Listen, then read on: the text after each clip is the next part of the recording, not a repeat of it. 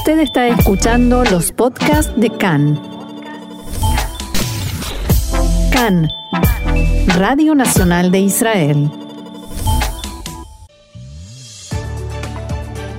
Shalom, shalom, queridos oyentes. Brujim Abaim, muy bienvenidos. Este es nuestro encuentro cotidiano aquí en CAN, Radio Reca en español, Radio Nacional de Israel. Aquí desde los estudios de CAN en la ciudad de Tel Aviv los saluda Roxana Levinson. Es un gusto enorme, como cada día, volver a estar con ustedes juntos para enterarnos de lo que está sucediendo en Israel, Medio Oriente y el mundo judío. Y aquí en el estudio tengo el gusto de compartir hoy el programa con Ofer Lashevitsky. Hola Ofer, ¿cómo estás? Shalom, muy bien, aquí estamos. Eh, allí en, los controles y puesta en el aire, sale Alon Meckler, entra Tamir Tsubari como en un equipo de fútbol. Y en, en la producción, Ariel Stuczynski. Si no nos divertimos un poquito realmente con esta realidad, la cosa se pone fea. Y estamos como cada día en la radio FM 100.3 y 101.3, en internet www.can.org.il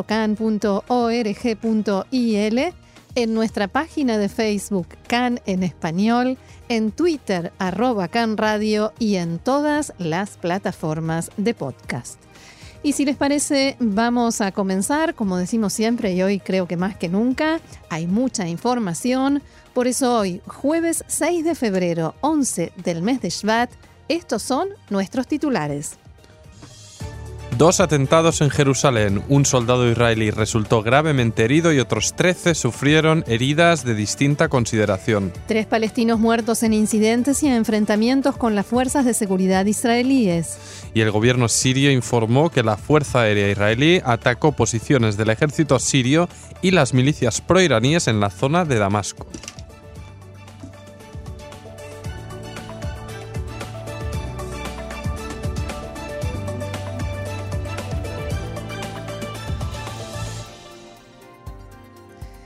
Vamos entonces al desarrollo de la información.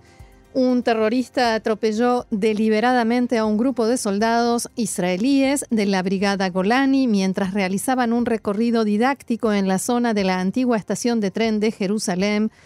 14 soldados resultaron heridos, uno de ellos de gravedad, que fue llevado al hospital Sharei Tzedek e intervenido quirúrgicamente.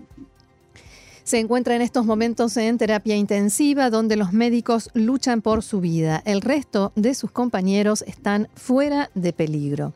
El grupo de soldados que se había enrolado en el último mes de noviembre caminaba por las calles de Jerusalén en el marco de una jornada educativa previa a su juramentación en el Muro de los Lamentos, algo que es usual durante el entrenamiento inicial y que normalmente es un momento festivo y emotivo que en este caso terminó en tragedia.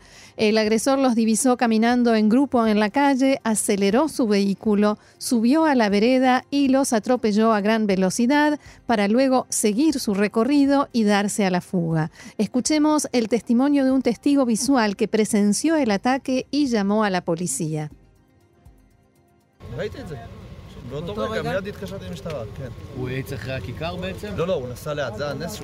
Yo lo vi. En ese momento, enseguida llamé a la policía. ¿Aceleró después de la rotonda? Le preguntan. No, no, estaba viajando despacio. Ese fue el milagro, que estaba viajando despacio y de repente aceleró sobre la vereda, arremetió contra los soldados y se escapó hacia la derecha. Enseguida entendí lo que había pasado y llamé a la policía.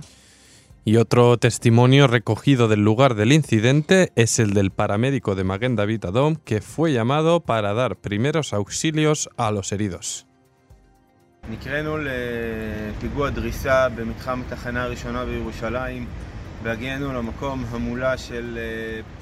Fuimos llamados por un atentado por atropellamiento en el área de la primera estación de Jerusalén.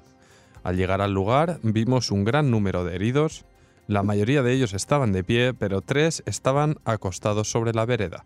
Uno de ellos se encontraba inconsciente con heridas en todo el cuerpo y otro estaba herido de mediana consideración con daños en las extremidades y un golpe en la cabeza como resultado del atropellamiento. Les brindamos primeros auxilios y los derivamos al hospital. Un gran número de efectivos de la policía y el ejército intentan localizar al terrorista. El vehículo utilizado en el atentado fue hallado abandonado en el poblado árabe de Beit Jala, aledaño a la ciudad de Belén. Las fuerzas de seguridad ya identificaron al agresor y se espera que sea capturado próximamente. En las últimas horas fueron dados de alta tres de los soldados que habían sido heridos levemente y ya se encuentran en sus casas. Jamás expresó su alegría por el atentado y bendijo lo ocurrido.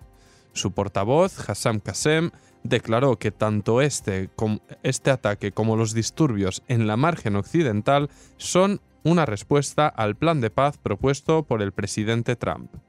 Otro de los portavoces de Hamas ha sostenido que llegó el momento de una resistencia total contra la ocupación. La yihad islámica declaró que se trata de un atentado heroico que representa el rechazo al plan de paz de Trump y la defensa de los lugares sagrados abro comillas, este atentado demuestra que los palestinos nunca se rendirán y se defenderán por todos los medios, dijo el portavoz de la organización terrorista. Interesante que el presidente de la autoridad palestina, Mahmoud Abbas, acaba de decir hace instantes lo mismo, que estos atentados, porque hubo otro del que vamos a informar ahora, son una reacción al plan de paz propuesto por el presidente Donald Trump. Y otro atentado en Jerusalén, como decía, en la ciudad vieja, un terrorista abrió fuego contra efectivos de la policía militarizada, contra un efectivo en particular, hiriéndolo de bala en una mano muy cerca del monte del templo. Rápidamente los compañeros del policía abrieron fuego contra el agresor, dándole muerte. El efectivo fue trasladado al hospital Shaarei Tzedek en Jerusalén y se encuentra fuera de peligro. Y las primeras reacciones, el líder de Azul y Blanco, Benny Gantz, declaró que reza por la recuperación de los soldados heridos y dijo que confía en las fuerzas de seguridad para que capturen al oscuro terrorista y cierren con él las cuentas pendientes. No podemos permitir que el terror levante cabeza, dijo Gantz. Por su parte, el primer ministro Netanyahu le deseó también una pronta recuperación a los soldados heridos y aseguró que es solo cuestión de tiempo y de poco tiempo hasta que el terrorista sea capturado. Fuerzas de Tzal demolieron anoche la casa del terrorista que asesinó al rabino Raziel Shevach. Durante la demolición se produjeron disparos contra los soldados israelíes presentes en el lugar sin que hubiera heridos. Se supo posteriormente que los autores de los disparos fueron terroristas que el ejército intenta capturar desde hace meses. Inmediatamente comenzaron a registrarse graves disturbios y enfrentamientos entre los efectivos del ejército israelí y una turba de cientos de palestinos llegó al lugar para intentar impedir la destrucción de la casa, atacando a los soldados. Durante la misma se produjeron dos muertos palestinos, un joven de 19 años y un policía de la autoridad palestina que fue alcanzado por error por una bala de las fuerzas israelíes mientras se encontraba lejos de los incidentes. Otros seis palestinos resultaron heridos. Se supo más tarde que el joven de 19 años también pertenecía a los servicios de seguridad palestinos, más precisamente se encontraba en un curso de oficiales. Sin embargo, desde Tzal aseguran que el joven participó activamente de los disparos y el lanzamiento de explosivos contra los soldados israelíes. Y otra historia relacionada con los incidentes, un joven palestino de 17 años murió por disparos de Tzal en Hebrón tras lanzar un cóctel Molotov durante disturbios en los aledaños del asentamiento judío en la ciudad. Según el Ministerio de Salud palestino, el joven Muhammad Salamin falleció tras recibir un impacto de bala en el pecho justo cuando lanzaba el artefacto incendiario. El portavoz de Chal afirmó que durante disturbios violentos ocurridos en Hebrón, soldados identificaron a un palestino lanzando un cóctel Molotov y respondieron con fuego real para neutralizar la amenaza. Hace varios días que se registran incidentes en la ciudad, junto al asentamiento judío, en que participan decenas de palestinos que lanzan piedras, queman neumáticos y lanzan artefactos incendiarios hacia las fuerzas de seguridad. Desde que se publicó el plan de paz de Trump, el establishment de seguridad pronosticó posibles incidentes a gran escala, Por ello se aumentó la presencia militar en la margen occidental. No obstante, a pesar de haberse registrado algunos incidentes, no se extendió una oleada de violencia a gran escala de momento hasta hoy, porque estamos viendo que los hechos se están desarrollando y están pasando eh, incidentes de mucha gravedad. Anoche, en Albiré, junto a Ramala, un jeep militar fue alcanzado por un cóctel Molotov mientras patrullaba en la zona. Y este lunes, recordemos, un efectivo de la Guardia Fronteriza resultó también herido por otro lanzamiento de cóctel Molotov en Hebrón. Los, los, llamados a un día de la ira, tras la publicación del plan de Trump, no surgieron efecto, como decíamos en un primer momento, pero veremos qué es lo que va a ocurrir próximamente. Y volviendo al incidente en Jenin eh, y la muerte de este oficial de seguridad de las fuerzas de seguridad palestinos, en este momento nos llega la noticia eh, de la investigación preliminar del incidente que indica que uno de los efectivos israelíes le disparó porque sospechó que se trataba de uno de los terroristas en medio de los disturbios y el caos que se produjo en el lugar. Y seguimos adelante con más información también de este tono. La Fuerza Aérea Israelí atacó esta madrugada objetivos de Hamas en la franja de Gaza después de que fueran lanzados dos proyectiles de, de mortero desde Gaza hacia territorio israelí. Los morteros cayeron en un descampado en la zona de Sha'ar Negev y se activaron las alarmas en el área. En la última semana fueron disparados 15 cohetes desde Gaza hacia Israel. Tzal informó que fue atacada infraestructura subterránea utilizada por el brazo armado de la organización terrorista Hamas. Además, en la mañana de hoy sonaron las alertas en Eshkol y poco después se pudo saber que se trató de una falsa alarma. Y la alarma es la que despiertan estos comentarios del ministro Ariaderi que nos recomienda mudarnos a Otef Asa ni más ni menos. El titular del partido Shas dijo hoy que esta es la mejor época para la zona de Israel aledaña a la franja de Gaza y Esderot desde el punto de vista de la calidad de vida y el desarrollo en esa zona, que dice que es increíble. Increíble son sus palabras. Eh, según el ministro, los habitantes y las autoridades de los consejos regionales del sur de Israel confían en el gobierno y las fuerzas de seguridad y saben que la situación es manejada con contención y determinación.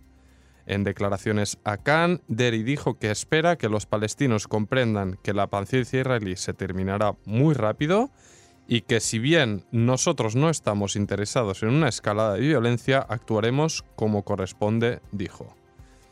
Y por su parte, el parlamentario Meir Cohen, de Azul y Blanco, también habló con Khan y dijo que el gobierno convirtió a los habitantes de la zona israelí aledaña a la franja de Gaza en rehenes frente a Hamas y les da la espalda. Es decir, una opinión que en, línea contraria a los comentarios de Deri. Como se podía esperar, ¿no? Es que, no sé, parece que Deri no haya bajado a Esderot, porque dice que no, yo iba a decirte que podemos pedirle que nos invite a su casa en Sderot o en eh, Otef Asa, pero no, no vive allí. No sé, me parece una falta de respeto enorme por la situación eh, tan dura que se vive ahí hace demasiado tiempo y la verdad muy fuera de lugar y sobre todo en los tiempos que corren. Cohen también se refirió al programa de paz del presidente norteamericano y dijo que su partido lo someterá a votación después de las elecciones. Según este referente de azul y blanco, el programa de Trump resuelve todos los problemas y a su término finalmente hay posibilidades de que se cree un Estado palestino. Y dos palestinos de Jenin intentaron en la noche de ayer entrar a un centro comercial en la ciudad costera de Hedera portando navajas. Según las primeras investigaciones, tenían intención de llevar a cabo un atentado en el lugar y un integrante del liderazgo del partido Al-Fatah, Taufik Tirawi, dijo que la autoridad palestina cancelará la coordinación de seguridad con Israel solo después que el gobierno israelí proceda a anexar territorios. Esa es la última carta que la autoridad palestina tiene en sus manos y la usaremos después de las elecciones en Israel si hay anexión, dijo Tirawi y añadió, todos deberán asumir las consecuencias y lo que venga después. Y del sur vamos hacia el norte. Medios estatales sirios informaron que aviones de la Fuerza Aérea Israelí llevaron a cabo esta madrugada una serie de ataques aéreos en la zona de Damasco. Según estas fuentes oficiales, ocho soldados resultaron heridos. En tanto que el Observatorio Sirio de Derechos Humanos informó que los ataques estuvieron dirigidos contra posiciones del ejército sirio y combatientes respaldados por Irán y que 12 de ellos resultaron muertos. La Agencia Estatal de Noticias Sanaa informó que las defensas aéreas sirias derribaron la mayoría de los misiles en los suburbios de la capital y el sur del país antes de que alcanzaran sus objetivos. También detalló que los aviones de combate israelíes dispararon los misiles desde el espacio aéreo de los Altos del Golán del lado israelí y desde el Líbano. Sanaa citó a un oficial militar no identificado que dijo que ocho soldados resultaron heridos en los ataques aéreos y agregó también que se registraron daños materiales. El Observatorio Sirio de Derechos Humanos informó que estos ataques se produjeron después de la medianoche del miércoles, o sea, entre ayer y hoy, y los medios oficiales dijeron que los sitios atacados son Al-Kiswe, March al-Sultán, que queda a 15 kilómetros de Damasco, y Giza. También en el área de Isra, en la parte norte del distrito de Dara, en el sur de Siria. Al-Kiswe es una zona ubicada al sur de Damasco y que, según informes de medios extranjeros, ya fue atacada en el pasado por Israel y Así se escuchaban anoche con toda claridad las explosiones en el área en videos que fueron subidos casi de inmediato a las redes sociales.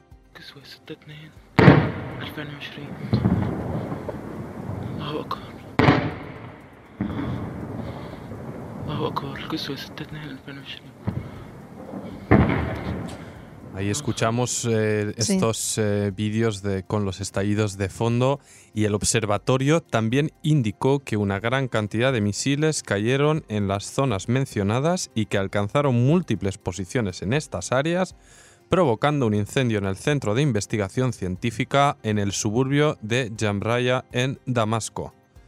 El observatorio dijo que quienes resultaron muertos eran 12 combatientes sirios y no sirios respaldados por Irán y agregó que las muertes ocurrieron en la aldea sureña de Isra en el suburbio sureño de Damasco, Kiswe.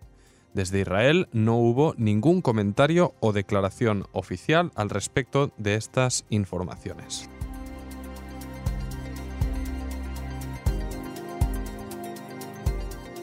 Y seguimos con información y esta va de que los residentes de la zona costera de Asharón, incluso hasta la región del Galil Occidental, despertaron esta mañana sobre las 7 aproximadamente con un ligero terremoto de 3,8 grados en la escala de Richter. Digo, los que no estaban ocupados con cohetes en el sur ni con disparos de misiles en el norte, se les movió el piso. la, naturaleza se encargó de también mover un poco la, la situación a los que estaban más tranquilos en este caso. Desde el Líbano, la prensa local reportó que estos mismos temblores se sintieron también en la capital, en Beirut.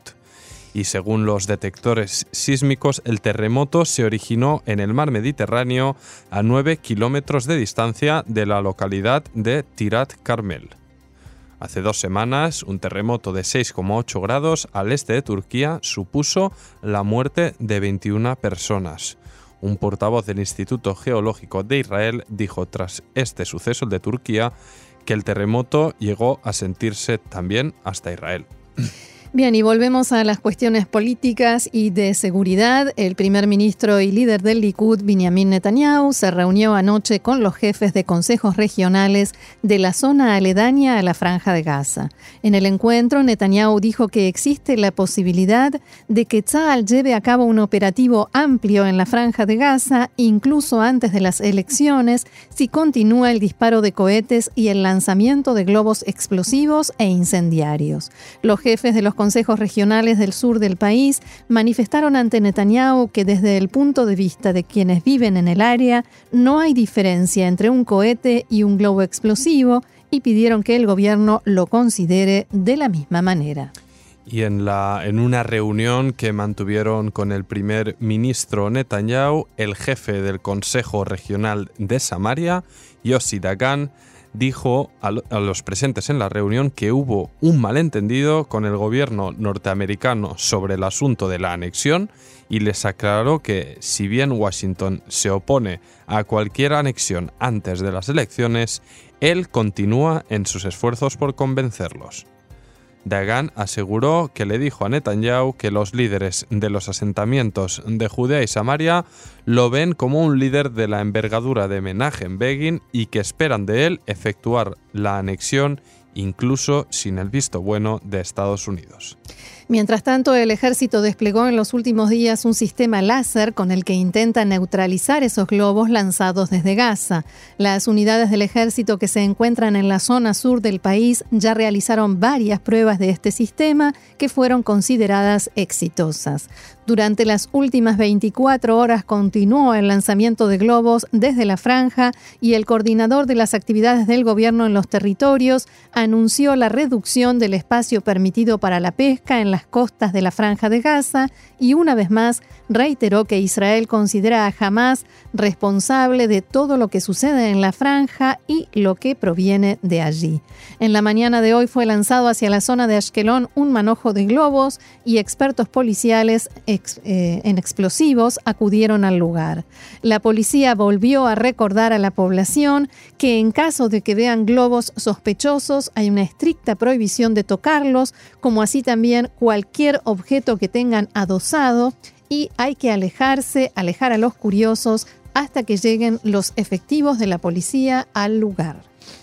Y ya ha pasado una semana desde la presentación del Acuerdo del Siglo, el plan de paz, recordamos, ideado por el presidente Donald Trump y su equipo de asesores y de las declaraciones del primer ministro Netanyahu que anunció que sometería a votación de su gabinete tres días después la anexión de todos los asentamientos en la margen occidental y el valle del Jordán.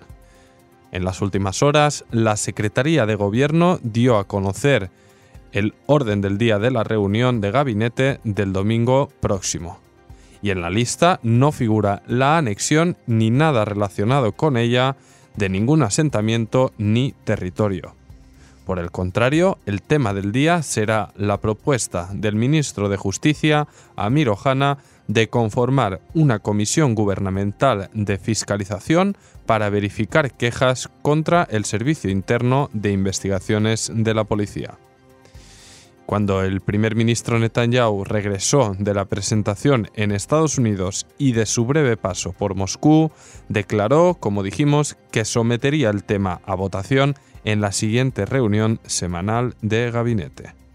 Pero esa semana la reunión fue suspendida y la del domingo próximo será la primera reunión con los ministros desde la presentación del plan de la Casa Blanca.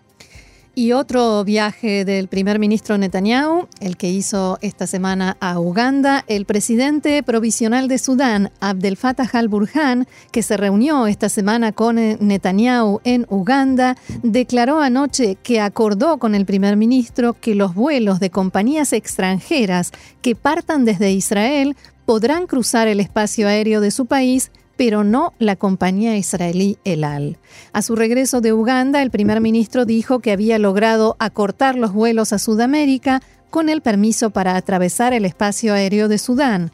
Ayer, en un encuentro con activistas del Likud en Petah Tikva, Netanyahu reiteró esto, pero agregó que ahora queda un asunto técnico que resolver. Según la cadena Al Jazeera, Al-Burhan dijo que parte de los vuelos de algunas compañías extranjeras ya comenzaron a atravesar el espacio aéreo de Sudán en los últimos meses. Fuentes del gobierno israelí señalaron que lo que se acordó es comenzar con los vuelos de compañías extranjeras, haciendo hincapié en que se trata solo del comienzo de un proceso.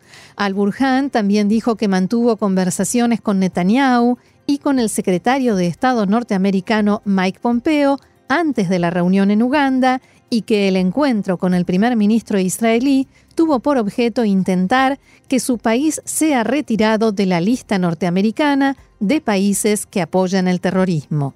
También detalló que antes de la reunión recibió una invitación para un encuentro con Pompeo en Washington. Y según el medio estadounidense Axios, la Casa Blanca fue sede en diciembre pasado de un encuentro trilateral secreto con delegaciones de Israel y Emiratos Árabes Unidos para discutir una coordinación frente a la amenaza que supone Irán. Según las informaciones facilitadas por este medio, la reunión tuvo lugar el 17 de diciembre como parte de los esfuerzos de la administración Trump para normalizar los lazos entre Israel y los países árabes de la región. Y así, durante el encuentro se habría discutido la posibilidad de que Israel y Emiratos firmaran un pacto de no agresión como paso previo al establecimiento de relaciones diplomáticas. Siempre según las fuentes citadas, la delegación israelí estuvo encabezada por Meir Ben Shabbat, asesor de seguridad nacional del primer ministro Netanyahu, mientras que la delegación emiratí fue liderada por el embajador del país en Washington, Youssef al-Otaiba. La siguiente noticia está con el accidente del avión de la aerolínea Pegasus ocurrido ayer en Estambul, en el que una aeronave de pasajeros se salió de la pista al aterrizar y se partió en tres. No sé si pudiste ver las imágenes, son impresionantes. Según la gobernación de Estambul, el avión derrapó tras tocar tierra y acabó precipitándose por un terraplén de 30 metros, lo que provocó que se partiera. El accidente se produjo tras un aterrizaje difícil y en un primer momento se creía que no hubo víctimas porque parte de los pasajeros salieron del avión por su propio pie. Las autoridades iniciaron la investigación de la caja negra para averiguar los detalles del siniestro.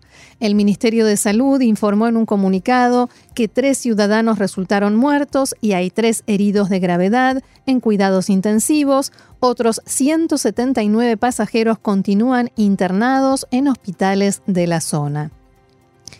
Entre los pasajeros había dos israelíes, uno de los cuales sufrió heridas y fue trasladado a un hospital. La Cancillería israelí informó que ya había notificado a su familia y están en contacto.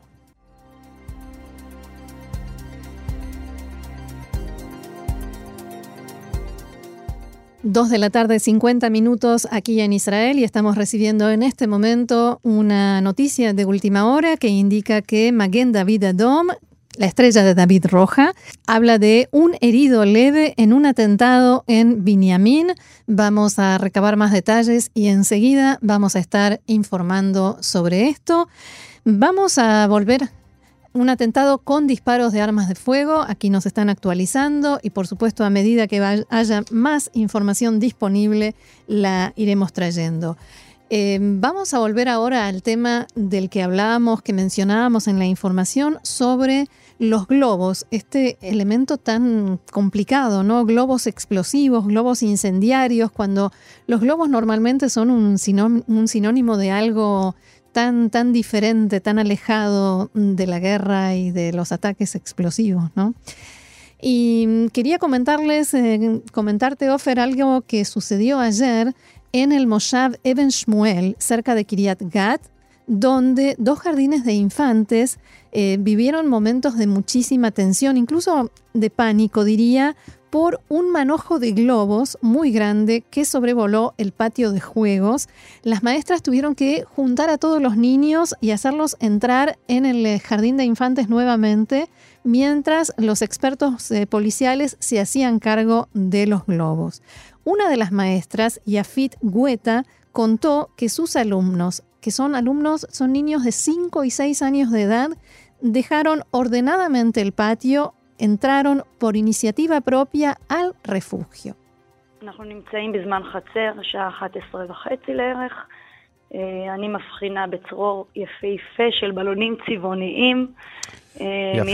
le cuenta que estábamos en hora del patio a las once y media de la mañana y de pronto veo un manojo de globos muy lindo de colores. De inmediato le digo a las ayudantes que hay que entrar a los niños al jardín ahora con tranquilidad. Los niños entraron de forma ejemplar, sin correr, en orden, y ellos solos decidieron entrar al refugio. Yo les había, había pedido que se concentraran en el hall de entrada y ellos eh, tomaron la decisión de ir al refugio. Después, en la charla que tuvimos, cuando les pregunté el por qué, dijeron que estaban seguros que iban a escuchar en ese momento o la alarma o un boom. Esas fueron las respuestas. Son dos jardines de infantes que se encuentran uno al lado del otro separados por una valla. Esta maestra que contaba, relataba todo lo sucedido, es maestra de niños de 5 y 6 años, pero en el otro jardín de infantes los niños son mucho más pequeños y tienen hasta 4 años de edad. Allí hay que decir, no hubo tanta calma, tanta tranquilidad. La salida de los niños, la evacuación de ese patio de juegos se escuchaba así.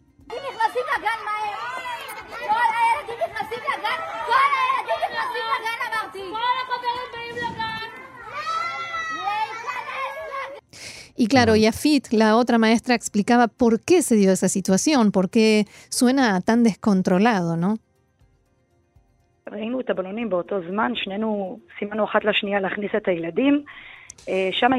Yafit dice que vimos los globos al mismo tiempo y cada una le hizo una seña a la otra que había que entrar al edificio con los niños. Pero ahí los niños, como decía, son más pequeños y se entusiasmaron con los globos y no querían entrar al jardín. Un grupo grande de niños se quedó fuera gritando de alegría al ver los globos. La maestra miró hacia el costado, vio que no había más niños afuera y se puso muy nerviosa y se puede entender por qué y se puede entender el por qué gritaba de este modo. También se puede comprender su reacción porque proviene de la preocupación por los niños porque nosotras somos responsables por su seguridad. Yo me imaginaba esa escena, ¿no? De los niños gritando de alegría por unos globos que en realidad podrían haber eh, tenido explosivos, pero finalmente se pudo saber que no portaban explosivos, se habían soltado en un cumpleaños que una familia preparaba en la zona. Los padres de dos niñas que estaban eh, por celebrar su cumpleaños se disculparon, dijeron que por supuesto no tuvieron intención de asustar a nadie, pero son globos.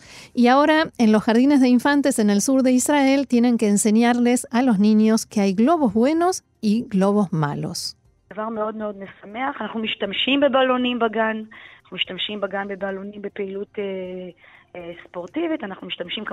Un globo es algo que da mucha alegría. Los usamos en actividades deportivas, por supuesto en cumpleaños, en festejos. Los globos son parte inseparable de la infancia. Por supuesto que en la conversación que tuvimos ayer, después del incidente, explicamos cuándo se puede jugar con un globo que mamá y papá compraron o que una persona conocida nos dio, a diferencia de un globo que se ve completamente inocente y puede ser muy malo. Bien, no nos da el tiempo como para comentar esto, solo reitero esta información de último momento. Maguen David Adom informa que hubo un atentado con disparo de armas de fuego en Binyamin. Un soldado israelí sufrió heridas leves y está siendo atendido en el lugar. El terrorista se fugó de la zona donde se produjo el atentado y por supuesto lo están buscando.